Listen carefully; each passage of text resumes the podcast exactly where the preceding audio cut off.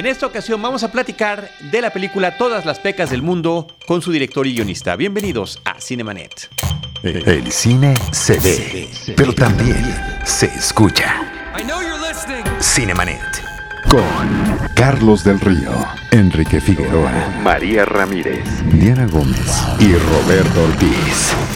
Cine, cine, cine y más cine. Bienvenidos. Cinemanet.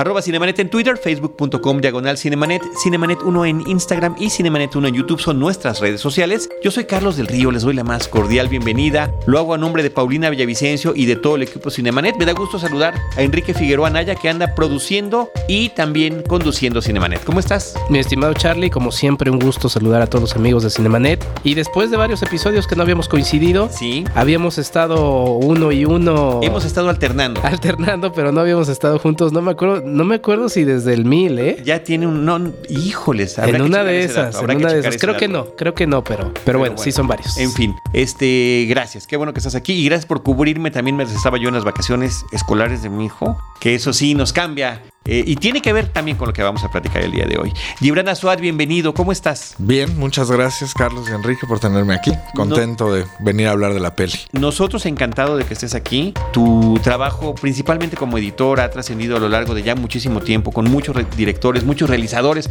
que además han estado aquí platicando sus películas en estos casi 14 años de existencia del programa. Entre ellos, pues, Dramamex, Conozca la cabeza de, de Juan Pérez, eh, Somos Lengua, La Revolución de los Alcatraces, Hilda y otras. Entonces, qué gusto. Y ahora, en este caso, no es tu primera película, pero eh, qué gusto que sea tu primera visita. Y ojalá, además, que en función de lo que pase con esto, pues eh, sigas viniendo más seguido por acá. Ojalá, sí, por favor. Oye, la primera, nosotros ya vimos la película, ya lo sabe nuestro público, pero siempre pedimos que de manera muy breve, sin spoilers, le platiques la premisa a nuestro público, a los cinéfilos de Cinemanet, qué es lo que trae todas las pecas del mundo. Híjole, mira, estoy como vendiendo la idea aquí completamente tan rápido. Este, bueno, pues todas las pecas del mundo, en realidad lo que habla de el chico que creo que todos quisimos ser en la secundaria, como este chico empoderado que cuando se sentía que se le venía encima el mundo, en vez de retraerse, al contrario, él atacaba, ¿no? Y es este, este chico yo creo que es su peor enemigo y su mejor, o sea, y es lo mejor que puede ser. Y pues cae en un triángulo amoroso que creo que también es algo que universalmente todos nos podemos sentir relacionados, que es enamorarnos de la persona incorrecta, cuando a nuestro lado está la correcta, ¿no? Eh, pero cuando los cánones estéticos y sociales dictan que la correcta es casi que la chica inalcanzable y uno se va de boca contra la pared hasta darse cuenta que en realidad pues, estabas enamorada de tu amiga que estaba al lado, que está desgreñada y que no se arregla tanto, pero con la que puedes hablar y convivir y, y- y conocer el mundo, ¿no? Entonces, esta es como la primicia de la película, básicamente. Que, que esa parte última que tú dices ahorita, te paso la palabra, Enrique, perdón, es algo que solamente nos damos cuenta siempre ya demasiado tarde. El tema de, de madurar y saber también que la posiblemente, no siempre, pero si, si tú tienes una persona que es tu mejor amigo o una muy buena amiga, efectivamente puede desembocar en un tema romántico, ¿no? Así es, y sí, como bien dices, o sea, te das cuenta en retrospectiva de estas cosas, ¿no? Yo veía a los mismos chicos actores, pues que cayeron, o sea, yo era así como que no leíste el guion. te pasó lo mismo que en el guion, o sea, tuvimos el guion, hicimos la película y, y te pasó, eh, ensayamos, ensayamos. y caíste en la misma, no puede ser. Eh, efectivamente, pues sí, se da solo con la distancia y con la edad y, y la hormona ya como más tranquila. Digo, irá, irá dependiendo de, cómo la de, la gente que la vaya observando la película. Yo la verdad la pasé muy bien, fue una, es una película muy entretenida, pero a lo que voy es está salpicada en mucha nostalgia, ¿no? A mí a mí a mí me, salpicó de, no- de nostalgia desde el primer momento, que es lo que por lo que me gustaría partir. Eliges un año que, que en este año es tan simbólico, ¿no? Eh, 1994 se cumplen 25 años de ese año que para muchas familias fue fue muy impactante. Digo, obviamente los temas más grandes pues, siempre están a la vista, pero a veces se nos olvida esa, es, bueno, o no se olvida esa crisis, ¿no? Que, que atacó de manera tan dura. Fue un año muy, muy importante y tú eliges presentarnos de inicio en ese, en ese año con una serie de secuencias que nos indican que estamos en 1994.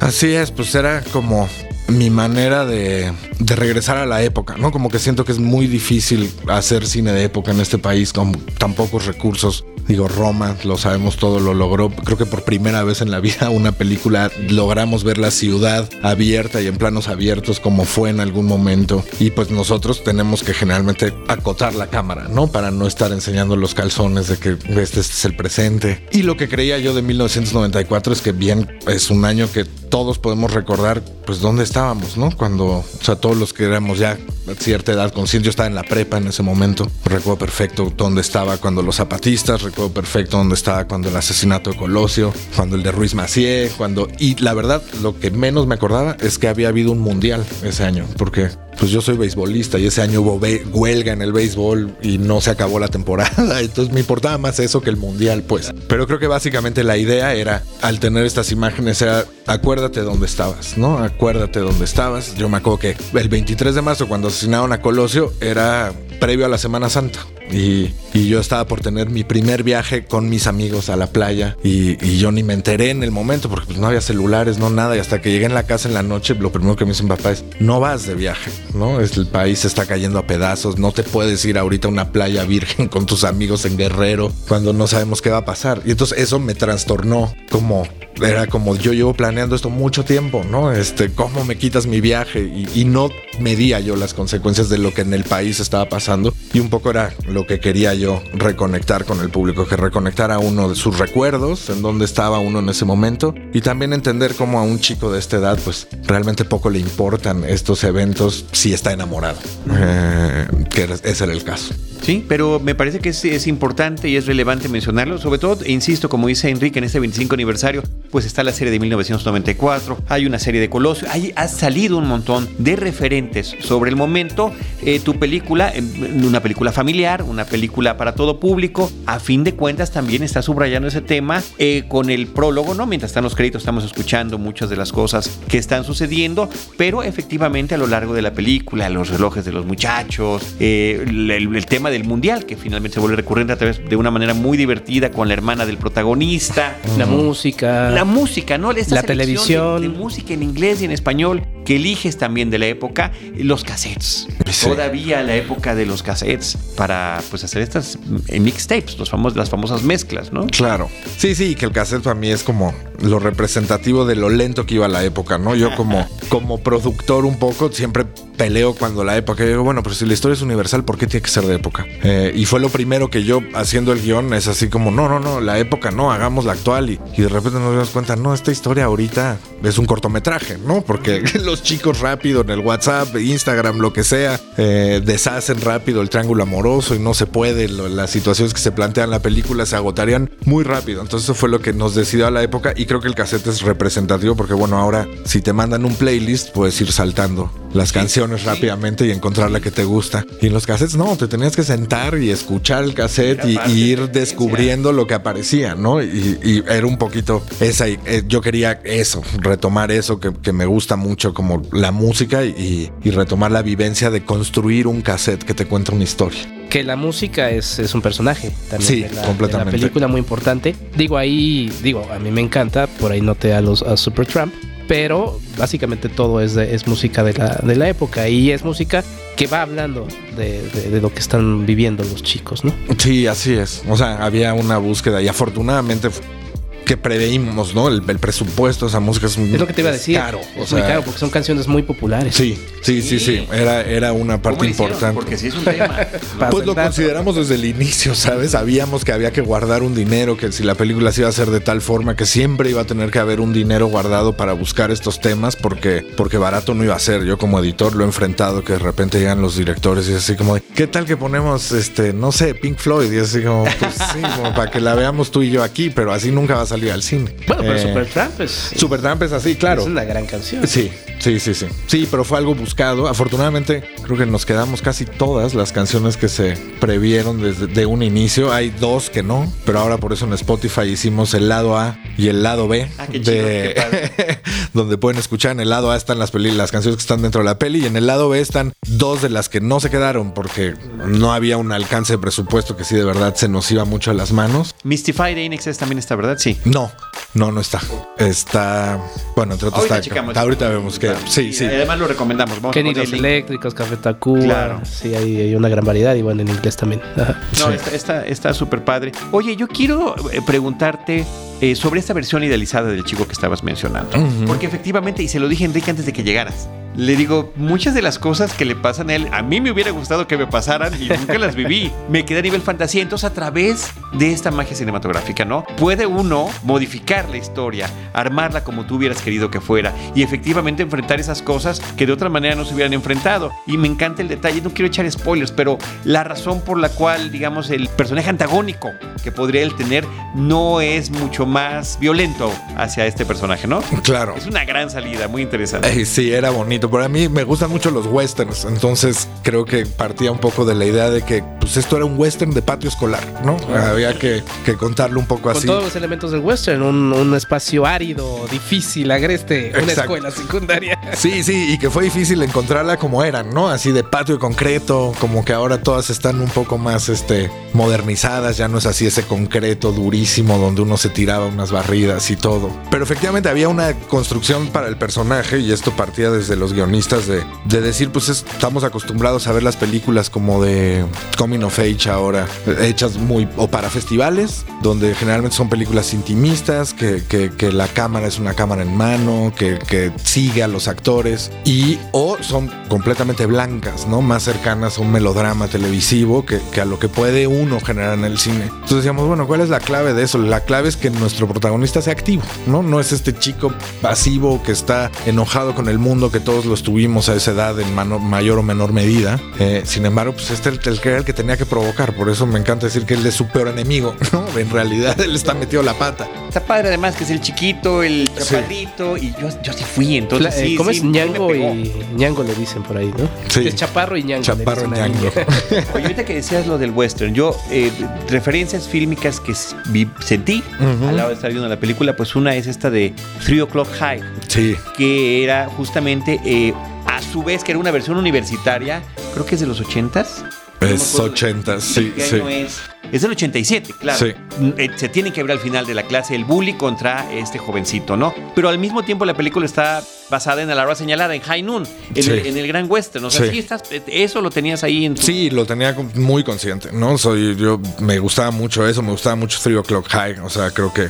Muy o sea, divertida. Buenísima, muy divertida. ¿no? Buen- y a mí luego buscaba el director y decía, bueno, ¿qué más ha hecho este director? Y claro, hasta que no vi que el fotógrafo era Barry Sonnenfeld, no entendí. O sea, dije, claro, esta película la dirigió él, porque el director en Claro. realidad ha hecho muchos videoclips y está como dedicado a otra cosa. Pero sí, efectivamente, o sea, eso, yo sé que venía del western, sé que eso viene de Kurosawa mismo, o sea, como que hay un arrastre ahí del género, del enfrentamiento entre dos individuos, ¿no? Y sobre todo alguien que llega a romper el orden social, que esa es la otra parte que tenía la película de este chico es nuevo en la escuela, ¿no? En realidad él llega a romper el orden social que está establecido ahí porque, pues porque puede, por sus cachas, por, por, porque, y ahí hay una referencia con el palillo de él, que es más hacia Clint Eastwood con el cigarrillo en The Good, The Bad and The Ugly. como que había, sí, desde que llega es así como, eh, hay un palillo. Eh, entonces sí, lo tenía muy consciente. Eh, Algún día espero hacer una película de vaqueros, así completamente. Pero, pero sí. esta adaptación está, es- me parece Sí. que está mejor. O sea, después no nos sale, ¿no? Cuando Sí. se trata de uno de imitarlo tal cual, queda raro, queda rancherito. Sin querer, habiendo las mejores intenciones siempre, ¿no? Entonces, una adaptación me parece que está padre. Y la otra en la que pensé también, pues fueron las dos, o sea, Ujú. Three O'Clock High y 10 la Y Mujer Jaime- Perfecta. ah, claro. Claro. Y cuando la tienes, dices, ah, ¿no? ¿Qué? Ya me cansé. Exacto, exacto. No, no era lo que imaginé. No te puedes ir exclusivamente por esta apariencia y estas, estas formas de ver todo en cámara lenta, ¿no? Ay, sí, tal cual. La chica de rojo también, ¿no? Claro, Está en claro ese. es- otra versión de lo es mismo, Otra versión de lo al mismo. final de cuentas. Sí, efectivamente. O sea, para mí era, era muy importante eso. Era importante entender como. Pues también las relaciones para.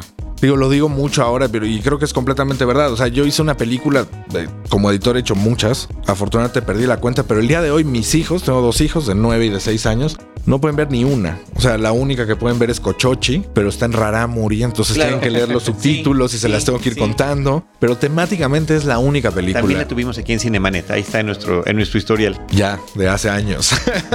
pero además este es, una película que recrea muy bien ese ambiente escolar, ¿no? Y ese, esa edad. Digo, inclusive uno que la ve ya, ya grande se remonta a ese momento. Eh, Charlie, tú lo viviste con, con Carlos, tu hijo, que estaba... Sí, tengo un niño de nueve, entonces te iba a preguntar ya si tus hijos ya vieron esto. Sí, ya, ya. Y porque, a ver, yo estaba viendo el screener ahí en la noche, pero ya era hora de que se durmiera. Puedo ver tantito, sí, y no se quería ir a dormir, lo cual me parece a mí que es, o sea, entiéndelo como un gran halago. No, no, lo entiendo completamente como un halago, ¿eh? Le quiero yo poner tal o cual película y no las quiere, ve lo que quiere. Sí, sí, sí. Y, en esta se, se, se, enganchó, se enganchó. Y la mamá me regañó, ya hubo un show en la casa, este, y ya le dije que la vamos a ver en el cine más adelante. Pero este, pero estaba encantado. Sí, porque hay un gran trabajo de, esa recreación. Hay una escena en la que. Que son niños más grandes que él, perdón, y que tus hijos. Sí, sí. Y aún así, Sí. Con el de ¿también, sí. ¿también le latió? Sí. En la que uno de los personajes eh, se detiene frente a un examen y empieza me sentí en ese momento en el que yo también confiado en un examen llegué, así era de computación y, ay, seguro me van a preguntar de la PC, el mouse y de what? O sea, hay un gran trabajo en ese cuidado. Cuéntanos un poquito también a nivel guion qué significó, qué significó eso, por qué se lo trabajaste en conjunto, ¿no? Eh, sí, sí. Pues bueno, significó como de entrada una recapitulación de esos años, ¿no? Para nosotros, los guionistas son cercanos a mi edad, yo tengo 42 años ahora, eh, y Portela y Peñalosa estarán antes de los 40 todavía, pero por ahí. Entonces decíamos, bueno, ¿qué hacíamos en la escuela? ¿no? Entonces nos poníamos a ver, eh, a recordar, y efectivamente había esta idea de, sentirnos, y esa, esa, escena que bien dices, la del examen, de repente decíamos, bueno, ¿y esta escena para qué? Y yo es puramente sensorial, ¿no? De sentir el, el, abandono ahí que tiene uno ante la hoja y la cabeza en blanco y no sabes ni qué hacer y te cambia completo. Y hay una anécdota muy bonita con las cerbatanas, que es algo que ya no terminó tan visto en la peli, pero que lo tratamos. Y es que los chicos actores, pues nos dimos cuenta que descubrieron las cerbatanas ahí. O sea, no tenían ni idea. no tenían ni idea de lo que era una cerbatana. no apropiados hoy en día en este mundo tan extrapolíticamente correcto. Exactamente. Bueno, ya no se venden popotes, ya no se dan. Claro, además. No, y las Big y las Big ya no se destapan tan fácil, ¿eh? Hubo que haber un, trabajo ahí del equipo de arte para destapar las Bigs de abajo. Pero bueno, mira, yo justo retomando lo de lo de lo políticamente correcto, a mí sabes que me gustó con las cerbatanas que fue un momento donde digo, los chicos habían hecho un trabajo de, taller antes, se conocieron, hicimos que se formara como de verdad un grupo de amistad previo a, a la filmación de la película y tenía prohibidos tener los celulares en el set, ¿no? O sea, ellos tenían una zona en la escuela donde, donde tenían su área de descanso y ahí podían tener sus celulares y tal. Pero una vez que bajaban al patio, tenían prohibidos los celulares. yo los veía comiéndose las uñas y así, de repente.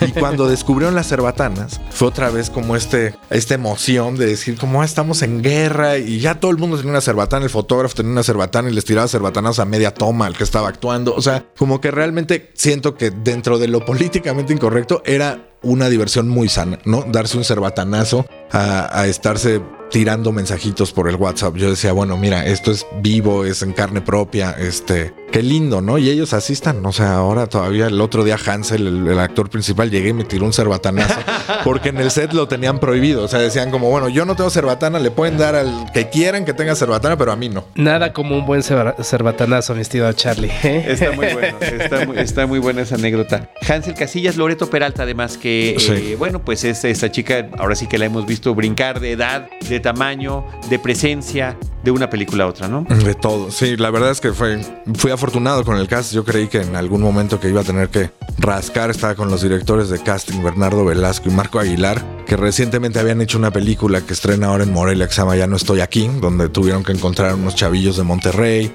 y hacerlos que se sintieran como amigos y todo. Entonces un poco replicamos esa idea. Y yo estaba pues casi que convencido de que iba a tener que encontrar niños no actores, ¿no? Que tenía que encontrar a los perfiles que el guion proyectaba en, en chicos no actores. Y me daba mucho miedo porque siendo una película que está contada tipo western, pues no era, no era fácil para un no actor entender que hay una marca y que va a bajar la grúa y que tienes que estar parado en este lugar a decir tal parlamento o que te sigue un dolly y tus movimientos tienen que ser precisos y repetirlos iguales. Y afortunadamente, pues encontramos a, al, yo diría que el 90% de los chicos tenían experiencia previa, ¿no? Eh, y se fue dibujando muy bien los papeles y, y pues Loreto cayó re bien ahí porque en el guion estaba, no sé si se acuerdan de esa película que pasaban mucho cuando éramos niños, que era Lucas, la historia del primer amor, con Corey Haim y Charlie Sheen, que pero era un poco parecida. Este niño como más geek, eh, científico, que se enamoraba de una pelirroja. en el guion la chica era pelirroja, ¿no? Entonces estábamos buscando una pelirroja, buscando una pelirroja. Aquí está más complicado que allá. Claro, imagínate, ¿no? Este, Tú y alguno de los productores en algún momento me dijo, oye, si buscamos a, Loreto Peralta. Dije, no, hombre, pero Loreto ha de estar chiquitita, todavía no da la edad. Y me dice, no, eso crees tú, mira cómo. Y sí, pues de repente, así como vimos la foto, dije, Está perfecto, le mandamos el guion, ella está encantada porque dice que había recibido guiones que no le gustaba, o sea, que no tenían tanto protagonismo su personaje o que eran películas de terróricos que ella realmente no quería hacer. Y la verdad es que fue muy, muy generosa, ella participó en el taller, o sea, en realidad todos los niños estuvieron en este taller previo que les contaba como durante tres meses. El grupo nuclear. Porque trabajas en una escuela.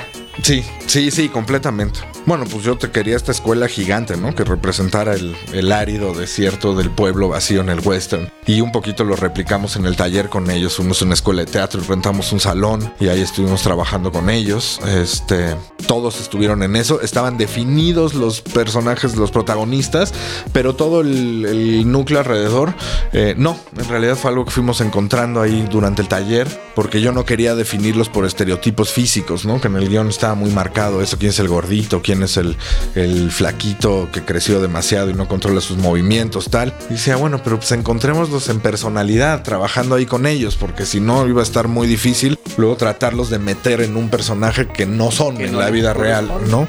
La colección de personajes que se crea para la película está muy padre, está muy, muy divertido también cómo se van presentando, y hay diferentes juegos a través de la postproducción, de las imágenes, de la presentación, de la narración del profesor, o sea, hay varios elementos que hacen que sea muy, muy rápido como se va yendo la película, muy ágil la forma en la que lo ves. Y te quería preguntar en el caso de Kenji, si era casualidad o no que su look sea Luis Miguelesco. no, en realidad estábamos muy amarrados a que estaba él en continuidad tanto en La Casa de las Flores como en otra película que va a salir próximamente que se llama Un Papa Pirata. Entonces pues nos tuvimos que acotar a tenerlo como un poquito respetar a los compañeros que ya lo tenían tanto en continuidad como esto, aparte ambos proyectos donde yo también trabajé esos. Y entonces no, digo, había esta cosa de que es cristiano y entonces no había que hacerlo tan, tan rebelde, pero, pero no, no era tanto por Luis Miguel, la verdad. pero sí traía ese look, sí, ese lookcito sí, que, me llamó poderosamente la atención. Sí, y tocas por ahí también varios temas, ¿no? Hay una relación de una maestra y un, y un alumno ah, que, que queda por encima, pero es profunda y, da para, para, pensar muchas cosas. Inclusive el propio trabajo en equipo fallido de, la selección mexicana que, que está, es, está a la par de lo que va sucediendo en la historia. Por ahí uno podría pensar que es también algo que me gusta, que es una cinta que pues yo no siento que se vaya por algún mensaje, termina siendo una cinta entretenida y eso es lo que termina siendo muy divertido y fresco. No, no, que no haya mensaje, sino que no hay una moraleja, no es así de que ah, debió haber hecho tal para hacer tal. Exacto, exacto, que es una cinta fresca que se siente en ese sentido, ¿no? Entonces, esos jugueteos también son importantes ¿no? Sí, sí, para mí era algo que yo quería hacer, ¿no? Después de todas las películas que he hecho, generalmente dejan reflexiones, que están hechas para, para narrar, para recuperar cosas y dejar pensamiento. Y, para mí yo lo que quería sobre todo es que fuera una película entretenida y que sea alguna moraleja y es que se vale equivocarse. Y lo logras, sí. Última pregunta que me quisiera, eh, quisiera formularte, la construcción de la familia. ¿Por, qué, eh, ¿Por qué una familia con estas características? ¿Por qué la ausencia del padre, que al final de cuentas creo que nunca entendemos bien si es piloto o a qué se dedica, que, nunca está y aparece, reaparece, y que sea una familia que tenga que estarse moviendo constantemente, ¿no? Sí, bueno, la idea es que sí es piloto, me aparece, eso fue algo que rescatamos porque en el guion era más como es la leyenda de esta escuela y nunca aparecía, ¿no? Y de repente dijimos, no, esto va a ser una piedra en el zapato, tenemos que realmente revelar al papá esto y era lo que nos daba un poco la idea de que pues este niño le daba una razón a su enojo, ¿no? El que se hubiera mudado tantas veces de ciudad por el trabajo del papá y entonces que ya también él, él hubiera hecho una coraza para defenderse porque pues si llegas y eres nuevo y no sabes defender, la gente te agarra tu puerquito, ¿no? Entonces esto era para darle fuerza a él, ¿no? Sobre todo. Sí, perfecto, su, su, su, su contexto, ¿no? No, muy bien. Muy bien, pues muchas felicidades. Muchas gracias. Muchísimas gracias por habernos acompañado y no sé si haya redes sociales, algún último mensaje que quieras comunicarle a nuestro público. Sí, hay redes sociales, yo soy la verdad muy malo con eso, pero está en el Spotify las listas que están muy lindas, está un Instagram de todas las pecas del mundo y pues por ahí se pueden estar enterando de eso, vamos a estar soltando escenitas que no lograron colarse a la película, pero que yo quería que siguieran viviendo y alimentando un poco la historia, alguna que resuelve cositas de la maestra. Eh, entonces por ahí pueden, pues va a haber una idea como de seguir dando un poquito más de esta película por esos lados. Muy bien, Gibran, ¿tú tienes algún Twitter o alguna cuenta que no, no, no, no No. Entonces serás hashtag. No, no nos va hashtag, a Sí, ahí estoy en hashtag Gibran Aswad y mi mujer me comparte todo lo que digan de mí. Gibran, encantados. Encantado yo. Muchísimas gracias. Muchas gracias, Gibran. Este, pues desde estos micrófonos, Enrique Figueroa y un servidor, les agradecemos a todos los que nos acompañaron, a, a todo nuestro equipo de producción y de postproducción. Y recuerden que nosotros les estaremos esperando en nuestro próximo episodio con cine, cine y más cine. Esto fue Cinemanet. Con Carlos del Río, Enrique Figueroa, María Ramírez, Diana Gómez y Roberto Ortiz. El cine se ve, pero también se escucha.